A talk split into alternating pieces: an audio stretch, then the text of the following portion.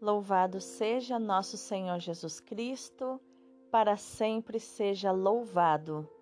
Hoje é segunda-feira, 19 de julho de 2021, 16 semana do Tempo Comum, dia de São Símaco, que foi Papa da Igreja.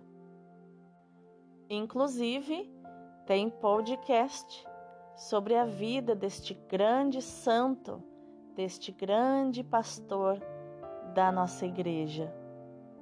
São Símaco, rogai por nós. A leitura de hoje é do livro do Êxodo, capítulo 14, versículos do 5 ao 18. Naqueles dias foi anunciado ao rei dos egípcios que o povo tinha fugido. Então, mudaram-se contra ele os sentimentos do Faraó e dos seus servos, os quais disseram: Que fizemos? Como deixamos Israel escapar, privando-nos assim dos seus serviços? O Faraó mandou atrelar o seu carro e levou consigo o seu povo. Tomou seiscentos carros escolhidos e todos os carros do Egito com os respectivos escudeiros. O Senhor endureceu o coração do Faraó, rei do Egito, que foi no encalço dos filhos de Israel, enquanto estes tinham saído de braço erguido. Os egípcios perseguiram os filhos de Israel com todos os cavalos e carros do Faraó, seus cavaleiros e seu exército, e encontraram-nos acampados junto do mar, perto de Fiairot, de fronte de Beel-Sefon. Como o faraó se aproximasse, levantando os olhos, os filhos de Israel viram os egípcios às suas costas. Aterrorizados, eles clamaram ao Senhor e disseram a Moisés: foi por não haver sepulturas no Egito que tu nos trouxeste para morrer no deserto? De que nos valeu ter sido tirados do Egito? Não era isso que te dizíamos lá: deixa-nos em paz servir aos egípcios? Porque era muito melhor servir aos egípcios do que morrer no deserto. Moisés disse ao povo: Não temais, Permanecei firmes e vereis o que o Senhor fará hoje para vos salvar. Os egípcios que hoje estáis vendo, nunca mais os tornareis a ver. O Senhor combaterá por vós e vós ficai tranquilos. O Senhor disse a Moisés: Por que clamas a mim por socorro? Dize aos filhos de Israel: que se ponham em marcha. Quanto a ti, ergue a vara, estende o braço sobre o mar e divide-o, para que os filhos de Israel caminhem em seco pelo meio do mar. De minha parte, endurecerei o coração dos egípcios, para que sigam atrás deles, e eu serei glorificado às custas do Faraó e de todo o seu exército, dos seus carros e cavaleiros. E os egípcios saberão que eu sou o Senhor, quando eu for glorificado às custas do Faraó, dos seus carros e cavaleiros. Palavra do Senhor, graças a Deus. O responsório de hoje é do livro do Êxodo, capítulo 15, versículos do 1 ao 6. Ao Senhor quero cantar, pois fez brilhar a sua glória. Ao Senhor quero cantar, pois fez brilhar a sua glória. Precipitou no mar vermelho o cavalo e o cavaleiro. O Senhor é a minha força, é a razão do meu cantar pois foi ele neste dia para mim libertação. Ele é meu Deus e o louvarei, Deus de meu Pai e o honrarei. O Senhor é um Deus guerreiro, o seu nome é onipotente. Os soldados e os carros do Faraó jogou no mar, seus melhores capitães afogou no Mar Vermelho. Afundaram como pedras e as ondas os cobriram. Ó Senhor, o vosso braço é de uma força insuperável. Ó Senhor, o vosso braço esmigalhou os inimigos. Ao Senhor quero cantar, pois fez brilhar a sua glória. O evangelho de hoje é Mateus, capítulo 12, versículos do 38 ao 42. Naquele tempo, alguns mestres da lei e fariseus disseram a Jesus: Mestre, queremos ver um sinal realizado por ti. Jesus respondeu-lhes: Uma geração má e adúltera busca um sinal, mas nenhum sinal lhe será dado a não ser o sinal do profeta Jonas. Com efeito, assim como Jonas esteve três dias e três noites no ventre da baleia, assim também o filho do homem estará três dias e três noites no seio da terra. No dia do juízo, os habitantes de Nínive se levantarão contra essa geração e a condenarão, porque se converteram diante da pregação de Jonas. E aqui está quem é maior do que Jonas. No dia do juízo, a rainha do sul se levantará contra essa geração e a condenará, porque veio dos confins da terra para ouvir a sabedoria de Salomão. E aqui está quem é maior do que Salomão. Palavra da salvação, glória a vós, Senhor. E hoje, o que encontramos de inteligência emocional nestes textos? A leitura nos mostra que foi o emocional do Faraó que o afogou tudo é emocional. Nossas ações são emocionais, nossos impulsos são emocionais. Emocionalmente falando, o Faraó poderia ter todo o porte físico de um, um grande homem, uma altura de um adulto, fisicamente ser um adulto, mas emocionalmente não passava de uma criança voluntariosa que queria exercer o poder. Nós não conhecemos a infância desse faraó para saber, mas ao que tudo indica, a criança ferida será o adulto que fere. A criança humilhada será o adulto que humilha. Ser escravo das emoções foi a ruína do Faraó. E o comportamento de Moisés no adulto, na razão, porque a fé é uma virtude do adulto, fez com que o mar se abrisse. Ao homem com fé abrem-se os caminhos assim como o mar se abriu e o povo passou, e os israelitas louvaram ao Senhor. Do mesmo modo, ao homem sem fé, fecham-se os caminhos. O mar fechou e o Egito se afogou. Diz uma musiquinha que muito eu cantei para os meus filhos. É importante ressaltar nessa leitura maravilhosa de hoje, o emocional do povo, o desespero das pessoas, o medo, ao ponto de começarem a ofender Moisés.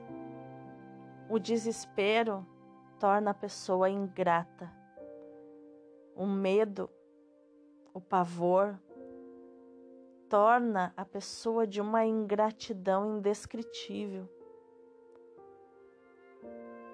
Olha o que eles foram capazes de dizer para Moisés. Foi por falta de túmulos no Egito que tu nos trouxe para morrer no deserto, Moisés? Por que que tu nos tirou do Egito? A gente já não tinha te falado, deixa a gente em paz servindo de escravos aos egípcios. Lembram? Do, você lembra do podcast de ontem? Que nem sempre o escravo deseja ser liberto? E às vezes você vai libertá-lo, e se você decidir libertar os escravos, prepara o teu coração para a ingratidão. A libertadora de escravos Harriet Tubman certa vez falou: Libertei mil escravos e teria libertado mais mil se eles soubessem que eram escravos. E é exatamente isso que acontece quando você coloca como propósito de vida libertar as pessoas de qualquer escravidão que seja, física, espiritual, emocional. Você precisa estar preparado para ingratidão, para ofensas, para acusações, porque é isso que acontece. Porque geralmente pessoas que se deixam escravizar têm muito medo, elas são governadas pelo medo. E essa pessoa vai dizer para você o mesmo que o povo israelita falou para Moisés. Era muito melhor servir de escravo aos egípcios do que morrer no deserto. Uma pessoa adulta que não fosse governada pelas emoções jamais diria uma, uma frase dessas. Jamais diria uma coisa dessas. O adulto, protagonista da sua vida, consciente, que faz o que precisa ser feito para resolver as coisas, jamais diria que era melhor morrer, servir como escravo do que morrer no deserto. Ele falaria exatamente o contrário. Muito melhor morrer no deserto do que servir de escravo. Nós podemos transcender no tempo, marcar a história com o nosso nome, tanto no positivo quanto no negativo. Moisés transcendeu no tempo como o homem mais fiel a Deus que já existiu, o amigo de Deus, o homem mais justo que já existiu, segundo diz a palavra de Deus. Mas, pelo contrário, o povo de Israel marcou a história como sendo o povo mais ingrato que já existiu. Tanto que não é o mesmo povo que sai do Egito que entra na terra prometida. Se você ler na palavra, você vai perceber que nos 40 anos que eles precisaram andar no deserto, eles chegariam na terra prometida em 40 dias. Mas por uma punição, de Deus, porque eles eram insuportáveis, Deus os fez caminhar 40 anos no deserto para chegar à terra prometida. E o líder, o justo, o coração puro de Moisés, ficou junto, sendo punido junto com os ingratos. Olha o que precisa ser um líder. Como o líder precisa ter o coração firme e saber que a ingratidão o acompanhará por toda a sua vida de liderança para um propósito maior. Se você lê na palavra, você vai ver que quem entrou na terra prometida foram os descendentes, os filhos do primeiro povo que saiu do Egito. Nenhum que saiu do Egito entrou na terra prometida, nem Moisés. Só entraram os descendentes, porque esses não tinham culpa da ingratidão dos seus pais. E é isso que diz o salmo: seja grato. Festeje, celebre a glória de Deus, contemple a glória de Deus, agradeça, viva na gratidão e não na ingratidão, não na reclamação e na murmuração. Quem murmura e reclama se concentra na falta, naquilo que lhe falta, naquilo que ele não tem. Mas quem agradece, quem vê a glória de Deus, já agradece pelo que recebeu de Deus e pelo que receberá, que já vê com os olhos da fé. Jesus, no Evangelho de hoje, trata de um modo muito duro os ingratos aqueles que queriam ver um sinal de Jesus. Jesus os chama de geração má e adúltera, que busca um sinal, mas que não receberá nenhum sinal, que se contente com o sinal do profeta Jonas, aquele que, por sua teimosia, Jonas odiava os ninivitas e foi enviado a Deus, por Deus para anunciar que eles deviam fazer penitência, porque Deus tinha preparado um castigo muito grande para Nínive. E Jonas não queria ir porque ele queria mais que o castigo caísse sobre Nínive e que Nínive fosse destruída, porque ele odiava aquelas pessoas ingratas, aquelas pessoas que eram inimigas de Deus. E aí ele fugiu. Deus mandou ele para a direita, ele foi para a esquerda. Pegou um navio e o navio ia afundar porque Jonas estava nele, indo para um lugar que não era para ele ir. Ele era para ir para o outro lado.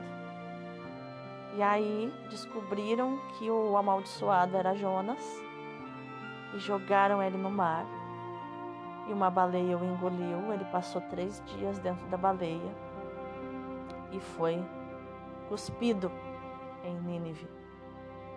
É ali, é ali que era para ele estar, ali que era para ele ir.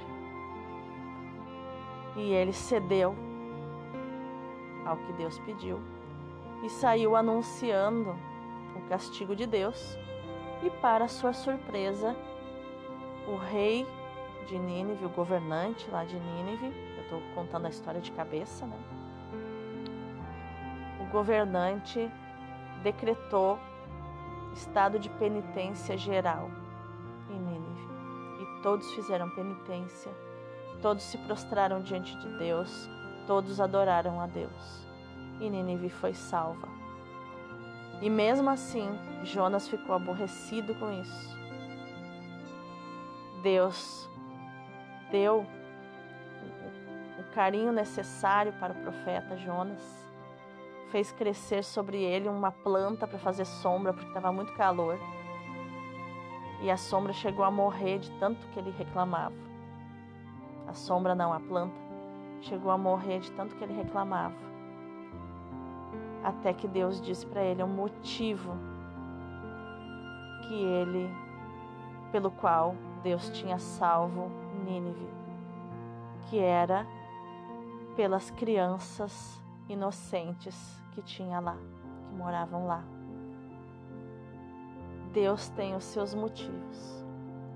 E você tem agido com Deus com gratidão ou com ingratidão? Agradecendo, louvando ou murmurando e reclamando? Como tem sido o teu comportamento diante de Deus? E por aí a gente já tem uma ideia de como está a sua vida, porque Deus detesta reclamação. Deus detesta esse comportamento. No entanto, ele ama a gratidão.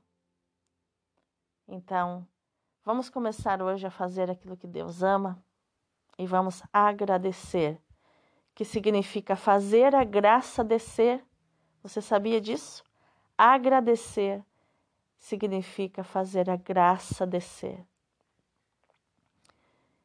Que Deus te abençoe, que hoje seja um dia de gratidão, uma semana de gratidão. Para mim será. E eu vou estar orando por você. Deus te abençoe, Deus abençoe o teu dia.